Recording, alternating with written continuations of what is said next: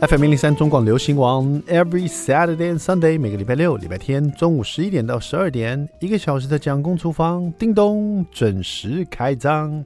Hello，大家好，我是 Jacko 蒋伟文，今天是七月二十九号，It's a Saturday，哇，七月总算底了，还有一个月的暑假。好了，马上马上进入我们的蒋公周记。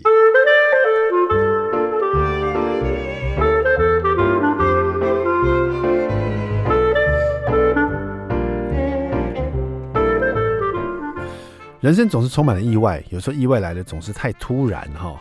比如说最近就有两个意外就降临在我身上哈，其中一个是这个呃小朋友他们要参加甲虫音乐季哦，对他们来说是非常期待的一件事情，就是说他们的钢琴教室可能是某个体系嘛，他们就会呃各个地区同一种呃同一个连锁的钢琴教室可能就会再连起来，然后各自的老师带他们的学生，然后在这个。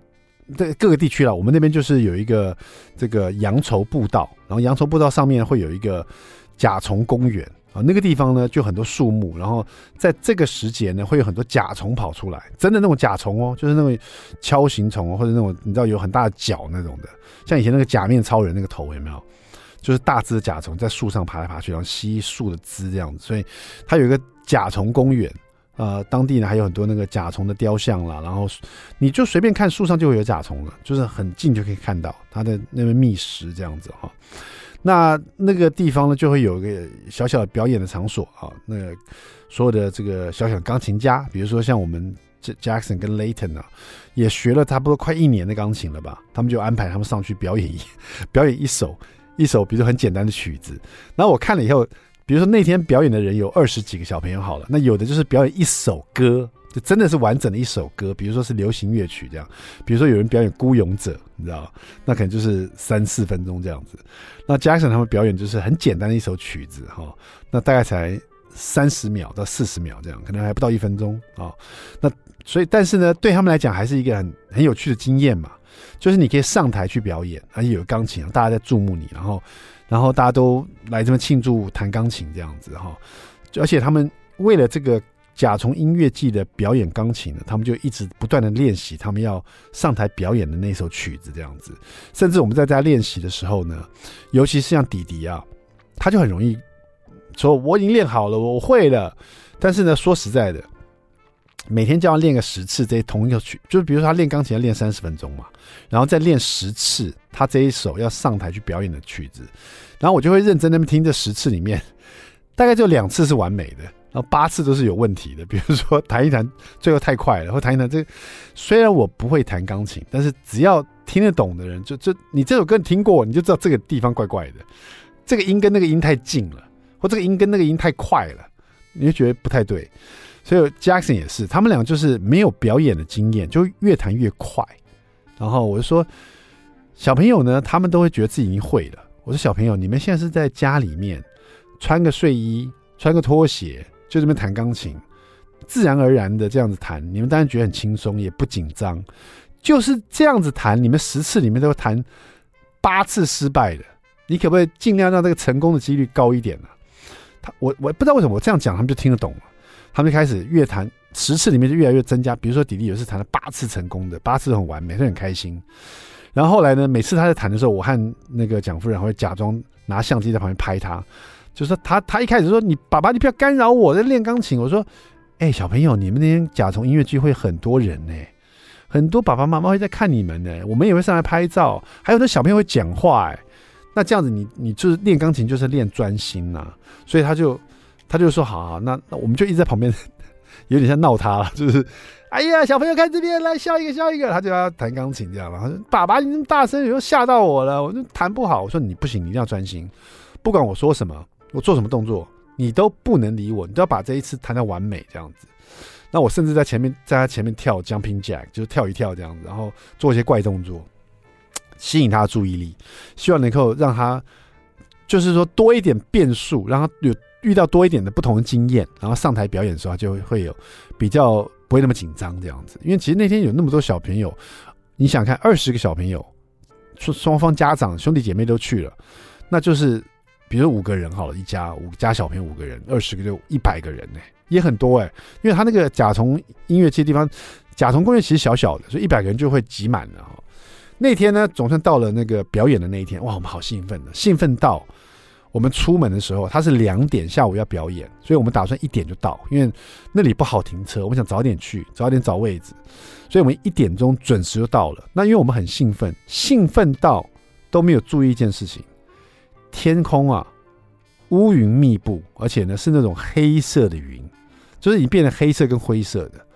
然后我找到停车位，我们下去到了那个羊稠步道的时候，他那边正好有一个园游，有一点类似，不是说园游会，有点在摆摊呐，就是那种我不知道是什么主题，可是有一些什么气球达人那表演气球啦，然后有一些卖一些天然的东西的那个摊贩这样子，刚刚好正要收了，然后我们就一直往里面走，一直往上走，就会到那个甲虫公园去。可是因为正好有一个在表演气球的，所以 Jackson 跟 Layton 他们就被吸引住，他们在那边看。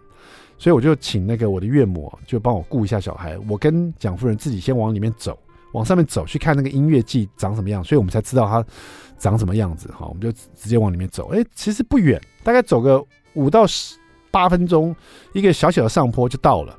真的看到很多甲虫在树上吸汁，然后有也有很多甲虫爱好者在那边拍照，然后它就是一个场地，大家可以坐在那边，然后就已经开始要布置，要摆钢琴什么的，还没有开始。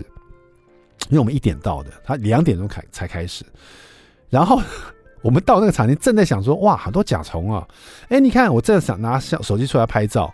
哎，你看这个场地，待会 Jackson 我还没讲完，就听到啪啦很大一声闪电下来，然后打雷，然后开始就滴滴滴滴滴滴滴滴啪啪啪啪啪啪啪啪，那个雨哦，非常急的啪啦就下来了，下到大到说我要跑的。赶快去去找小孩，因为雨太大，我看他们躲哪里才行。还好下面都是一些摊贩，刚收了很多帐篷，他们就躲在帐篷里面，真的是用躲啊，因为那个雨太大，大到你不躲在里面，你绝对全身湿的。那又有风啊，所以一直吹进来啊，所以整个甲虫音乐季就在一点钟到，我们就一直在那淋雨淋到躲雨躲到两点钟，然后确定他这个取消甲虫音乐季，我们就准备了这么久，就很可惜就没有表演到。啊！但是也是一个经验，上去那个地方，然后这个大雨，然后闪电跟雷声，我们一家人就在上面，然后就和就是说抱在一起，这样也是一个对弟弟来讲是个难忘的经验了。好，这是我刚刚讲说有两件意外嘛，这是其中一个，另外一个下次再讲，因为没时间了，稍微休息一下，再回到蒋公厨房。I like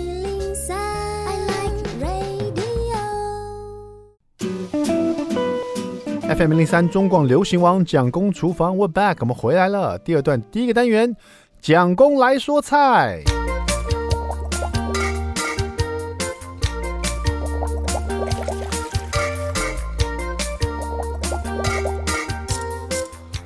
我们家最常吃、最受欢迎的这个菜是花椰菜，第二名才是高丽菜。因为我觉得花椰菜作为十字花科，它里面的这个营养成分实在太高了，所以不管怎么样，小朋友正好他们爱吃了。然后蒋夫人呢，她虽然说很多菜都不吃，可是我就逼她一定要吃花椰菜，每天都要给我吃花椰菜。然后当然这个他们很爱吃高丽菜，所以这两个菜是我们家的冰箱里面常备菜。花椰菜有什么样的做法呢？今天我们就来做一道白酱腰果菌菇青花菜。好，青花菜就是花椰菜哈。这道料理其实蛮有那个西式的感觉，就是比较像那个花椰菜温沙拉。哈，怎么做呢？我们先谢谢这个吴秉辰老师以及他的儿子亚洲刀王吴宇强哈，舒食乐活餐桌哈。这道菜其实看起来就很简单。那白，而且它有一个比较新的一个白酱的做法。白酱通常我们都是拿面糊来炒嘛哈。这边呢，吴秉老吴秉成老师教大家拿出调理机来，然后呢，用很简单的方法来做一个。有特殊风味的这个白酱，这个特殊风味是用坚果哈，比如他用了无调味的坚果五十克哈，没有调味的坚果，不是那种蜜汁坚果哈，然后再加上盐四分之一小匙，再加上粗粒的黑胡椒四分之一小匙。那液体方面呢，老师这边是说你可以用无糖的豌豆奶。那如果说家里本来就没有在吃这种东西，然后也不知道去哪买，很麻烦的话，你就可以改用无糖的。豆浆哦，无糖豆浆加上无调味的煎腰果哈，一百五十 CC 的无糖豆浆，或是无糖的豌豆奶，加上无调味的腰果五十克，盐、胡椒粉，然后把它用食物调理机把它打成这个均匀啊，变成白酱。这个蛮特殊，这个白酱我还真的没有没有看过，所以大家可以试试看。呃，听说听这个吴秉辰老师说，这样子的白酱会多了这种坚果的香气哈。好，然后呢，家里吃剩的或者家里有如果吐司的话，把它切成面包丁，面包丁把它放在平底锅上面哈。不用放油啊，就稍微这个开火，然后慢慢的把它烘上色哈，或者是你整个面包放进你们家的小烤箱或者是吐司机里面，把它烤到上色以后，然后再用面包刀把它切成小丁也是可以的哈。这个顺序看你自己哪样比较方便了哈。然后另外呢，这个锅锅子呢，就是加热以后呢，就放无盐奶油一块哈，大概是二十克左右的奶无盐奶油放进去，无盐奶油开始融化哈，融化到最后还没有起泡的时候，就可以把羊菇片还有洋葱丁哈都把它放进去。我发现这个吴秉辰老师非常喜欢把洋葱丁跟洋菇片呢放在一起炒哈。呃，但是我觉得这个洋菇哦，它其实蛮容易出水的。那有时候洋葱，我觉得它遇到水就炒不香了啊。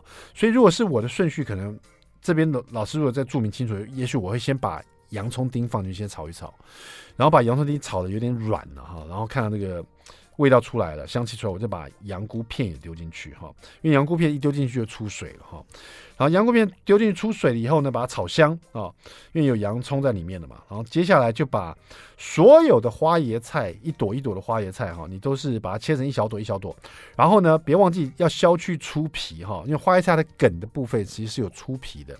你用削皮削皮器哈，把这个绿花椰菜的梗啊那边削削几刀。它会有粗皮啊，削掉，这样就比较嫩一点点哈。所有的花椰菜这边是用到呃两百克吧哈，两百克的花椰菜把它放进去。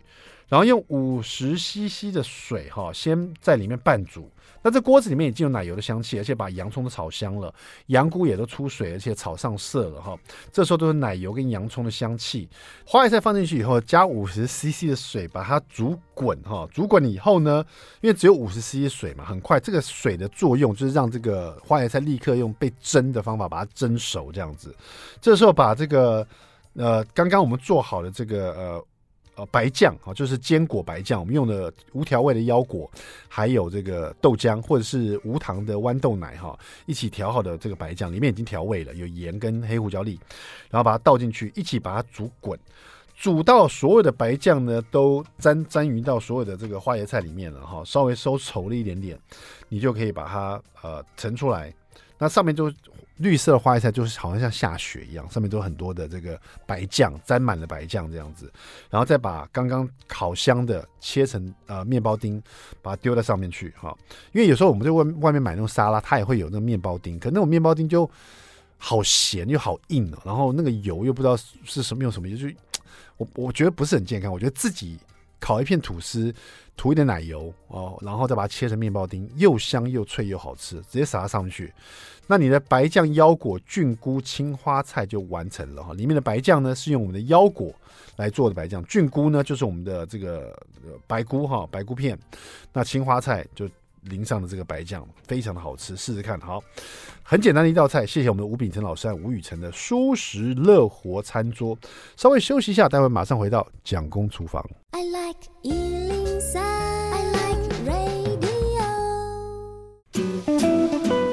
FM 零三中广流行网蒋公厨房，我们回来了。今天我们特别来宾呢，特别从东京来到我们台湾哈，但是他本身其实是台湾人了哈，因为嫁给的老公是日本人，所以他住了东京住了二十多年哈。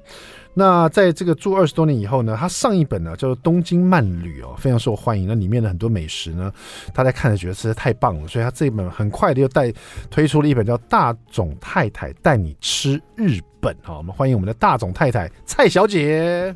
各位朋友，大家好，我是大总太太。是的，大总太太嫁日本去真的有二十年了，就住在那边二十年。是的，当初的计划就是嫁给日本人，然后就 住到日本去，并不是这样的。我当初是到英国去留学，嗯，然后拿呃留学一年，然后打算拿了一个硕士回来。嗯、是对，那没想到就。在念书的过程当中认识了我先生，啊、然后在最后写论文的阶段，是因为写论文的时候特别的寂寞，然后就 一时勾动天雷地火，一发不可收拾。是的，就就跟现在在一起，然后就现在就住在日本了哈，东京。那我想很多人看了，应该第一个问题一定问你，因为大家出去玩去旅游，首选都是日本。东京啦，或者其他地方哈，是我相信你以前也很爱去日本玩了，我猜啊。其实我不是日本迷，我不是哈日族的。这人就是这么奇妙。是的，是哈日族的不会嫁给日本人，可是不是哈日族反而勾起天雷地火哈。没错，对呀，也可能就是这个原因哈。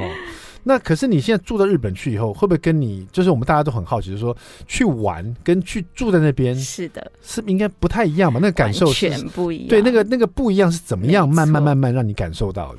因为其实我有很多朋友都跟我说，他们很羡慕我，对，可以住日本。对呀，那我一刚开始的时候，我也是很羡慕我自己啊，嗯，可以住日本。对，但是没想到渐渐住下来之后，我真的要告诫各位，嗯，来玩很好玩，是住下来压力很大。你这，而且我常听人家这样讲，哎，就是说住日本压力很大。这个压力是在人情之下，还是说这个压力是各式各样、各种不同，交通啦、工作啦，或人与人的交际啦，这个是。你所谓压力是包含了什么？就是他们的民族性，嗯，因为他们是一种不喜欢给别人带来麻烦的人，是是。是，所以他们会很刻意的要求自己在行为上各方面都尽量做到不要给人带来麻烦，所以无形当中空气里头就散发了一种压力感。刚刚这个大总太太提到说，日本人的文化是不喜欢带给别人麻烦，是的，很多人听到说那太好了，我身边都是不喜欢带给人家麻烦的人，那这样子不是生活应该蛮轻松的吗？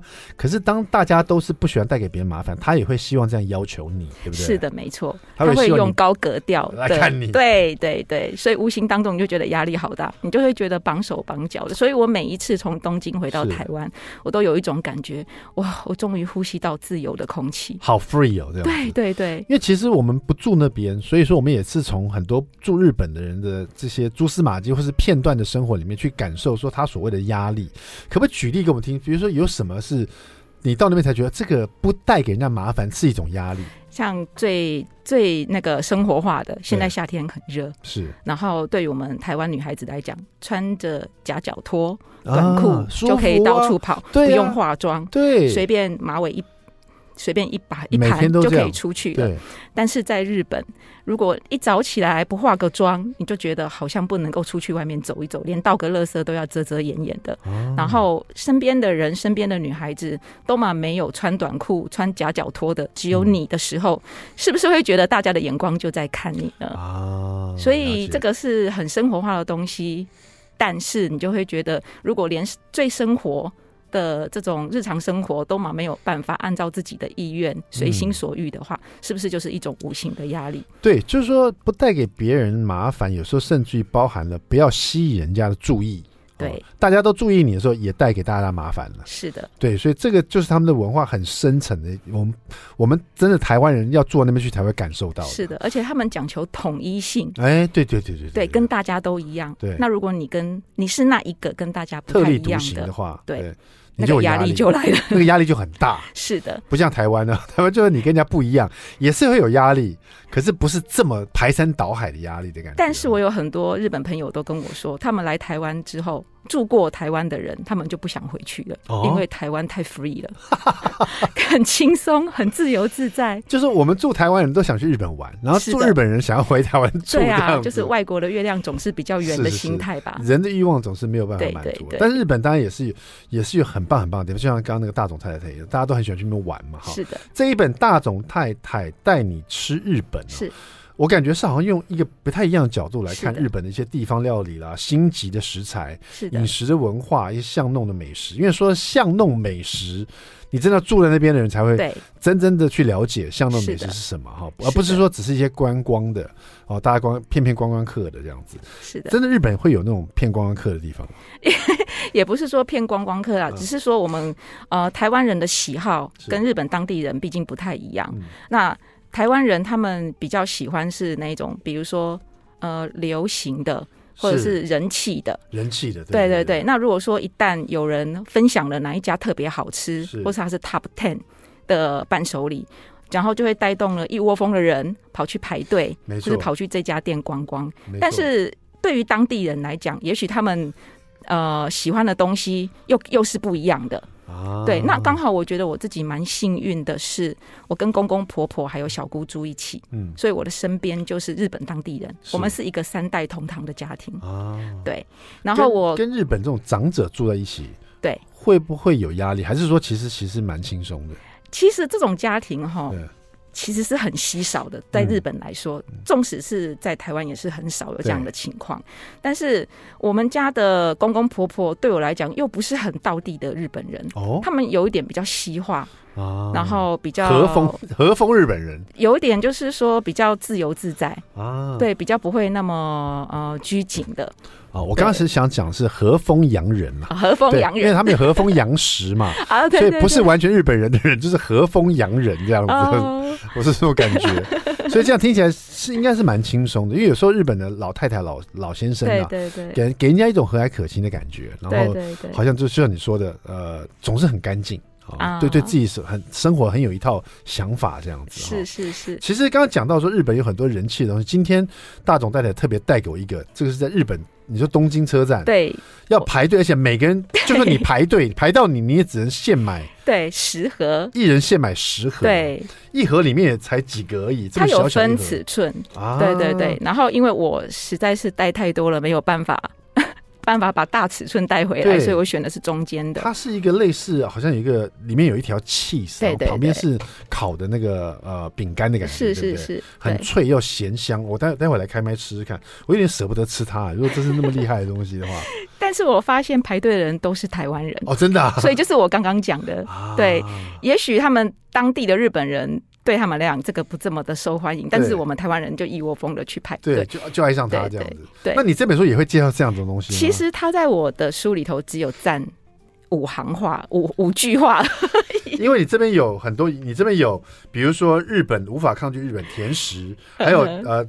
伴手礼的推荐，对，这个会属于伴手礼推荐吗？它是东京车站必买伴手礼，最后的结尾的地方顺便提到的部分而已，所以它还不是我书里头的狠角色。是，对，所以它之所以我会提到它，是因为我察觉到他是台湾人，目前在台湾人的观光客当中很受欢迎的伴手礼，所以我才顺便提到它。对，但是我把重心是放在到底东京人他们现在都在排什么。跟他又不一样。说到这个伴手礼，我记得我小时候的时候，我还没听过伴手礼这三个字。以前就是带个礼物到人家家去，这样，或者是回国时候带一些礼物给朋友。伴手礼好像也是从日本传过来的，因为他们。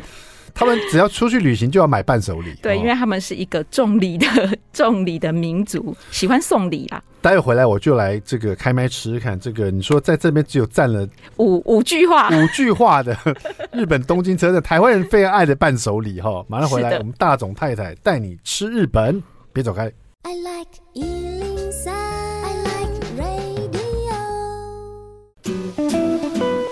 FM 零零三中广流行网蒋公厨房，我们回来了哈。从今天开始呢，我们蒋公厨房一定要定时呢，就是要约大总太太来台台湾，因为日本人的流行就是要带伴手礼，所以他来就会伴手礼，所以其他作者不一定要带伴手礼给我。伴手礼找我吗？一定要找你，对，因为因为这个你这次回来一定带很多伴手礼，是的，对不对？给出版社啦，给朋友啦，亲朋好友，所以我只带了两套衣服换洗，全部都是伴手礼这样。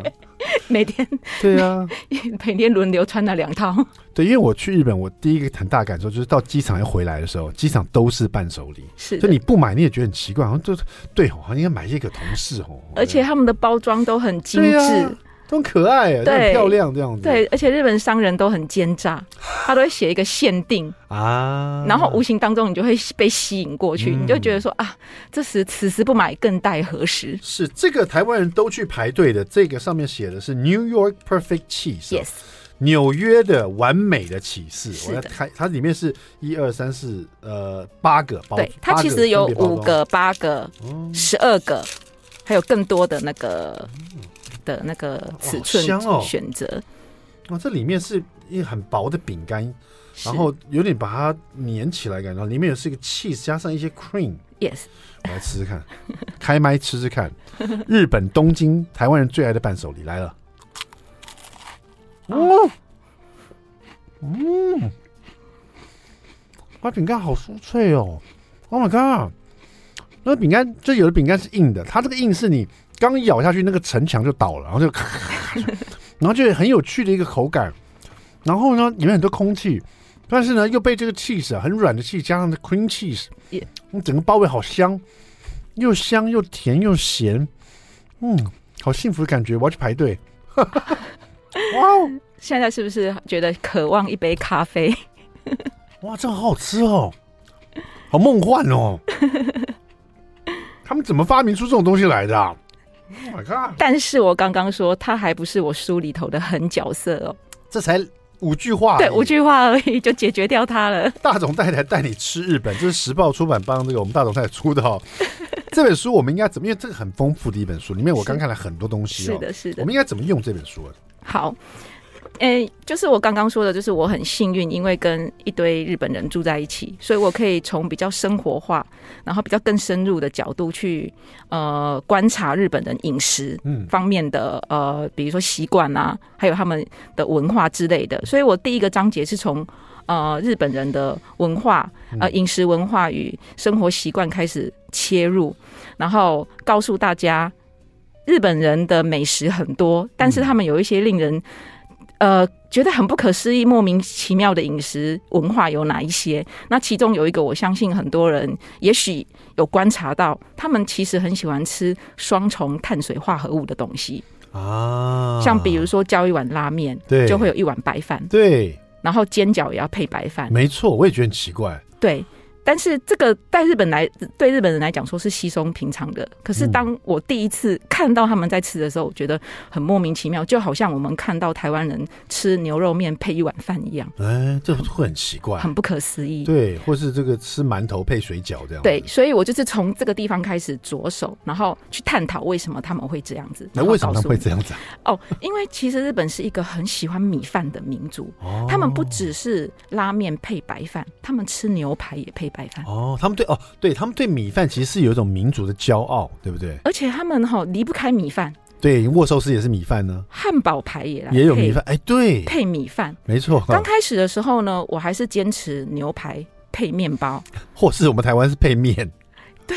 但是有一天，我切了一块牛排，嗯，跟旁边的一盘白饭一起吃的时候，搭配的时候，我发现。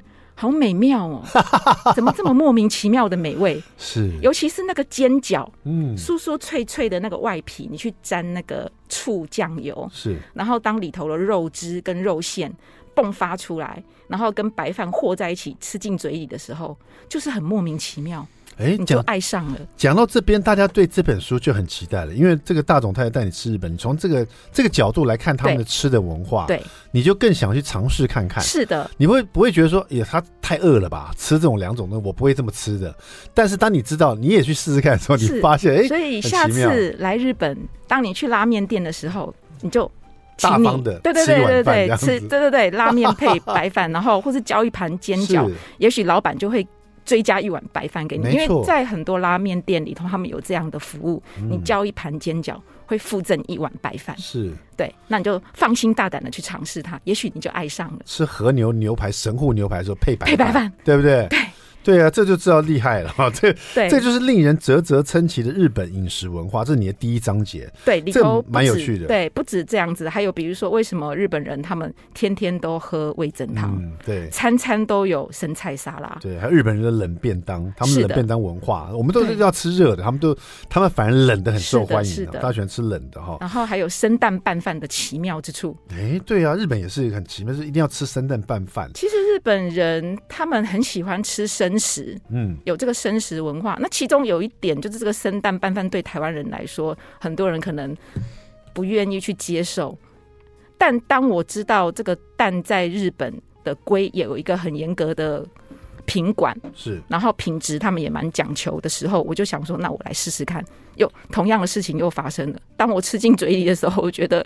怎么这么的好吃？是是是，而且他们很多梦幻品牌的蛋哦，嗯，鸡蛋不是只是蛋而已。是，我的书里头有写好多好多各县市，他们有自己品牌的蛋。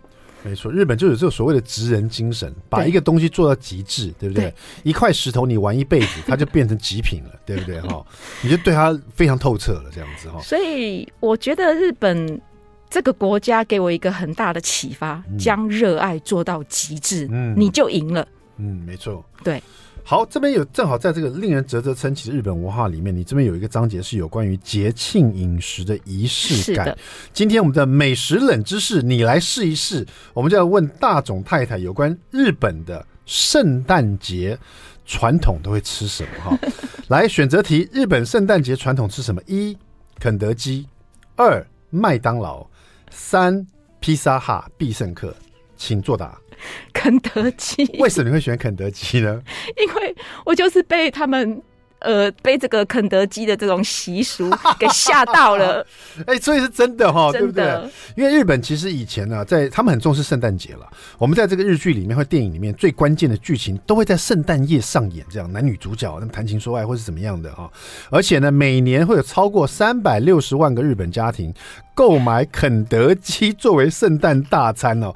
圣诞节就是要吃肯德基哦。这个起源是这个肯德基的这个行销策略啊，因为以前呢，这个外国。人在那个日本过圣诞节，他们就是在聊天的时候说很怀念圣诞的火鸡大餐哈。日有所思，夜有所梦。这个他肯德基在日本的那时的呃这个大和园艺啊，就是这个肯德基的店经理，他做梦就梦到用炸鸡代代替的这个火鸡啊，所以从一九七四年开始，他就推出了圣诞炸鸡派对桶啊，所以他们就开始吃肯德基这个圣诞大餐。但是您知道吗？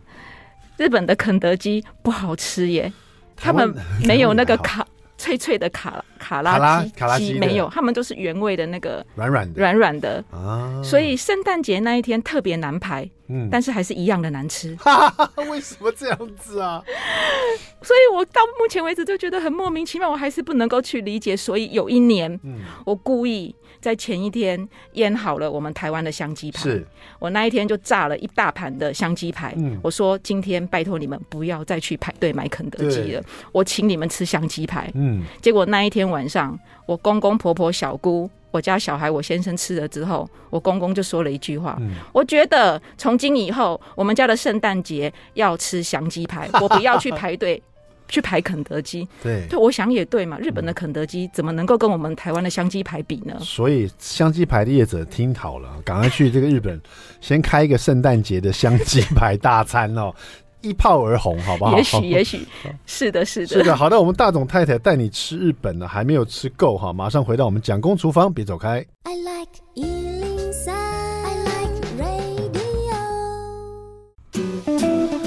FM 零零三中广流行网蒋公厨房，我们回来了。大总带带带你吃日本哈。